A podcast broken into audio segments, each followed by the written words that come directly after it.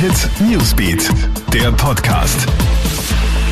Guten Morgen, Clara Jirovetz hier und das sind unsere Top-Themen am heutigen Samstag. Nach dem tödlichen Angriff auf einen Lehrer in der Nähe von Paris sind vier Menschen festgenommen worden. Die Personen stammen aus dem Familienkreis des 18-jährigen Angreifers.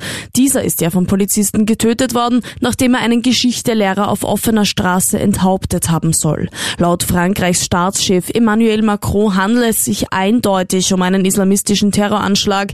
Der Lehrer habe Schüler in Meinungsfreiheit unterrichtet und ihnen vor wenigen Tagen eine Mohammed-Karikatur gezeigt.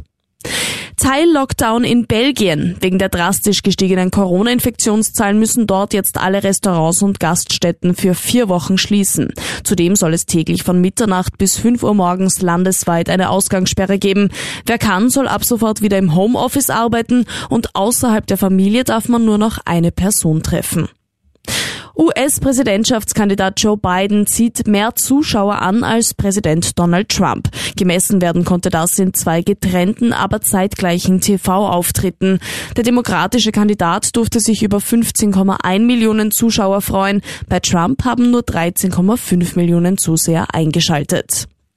In Sölden beginnt heute trotz Corona-Pandemie der neue Skiwinter, allerdings ohne Fans. Als erste gehen die Damen beim Riesentorlauf an den Start, darunter auch elf Österreicherinnen. Sie zählen aber nicht zu den Top-Favoritinnen, sondern eher die starken Italienerinnen, genauso wie die Slowakin Petra Vlhova oder Vorjahressiegerin Alice Robinson. Der erste Durchlauf startet um 10 Uhr.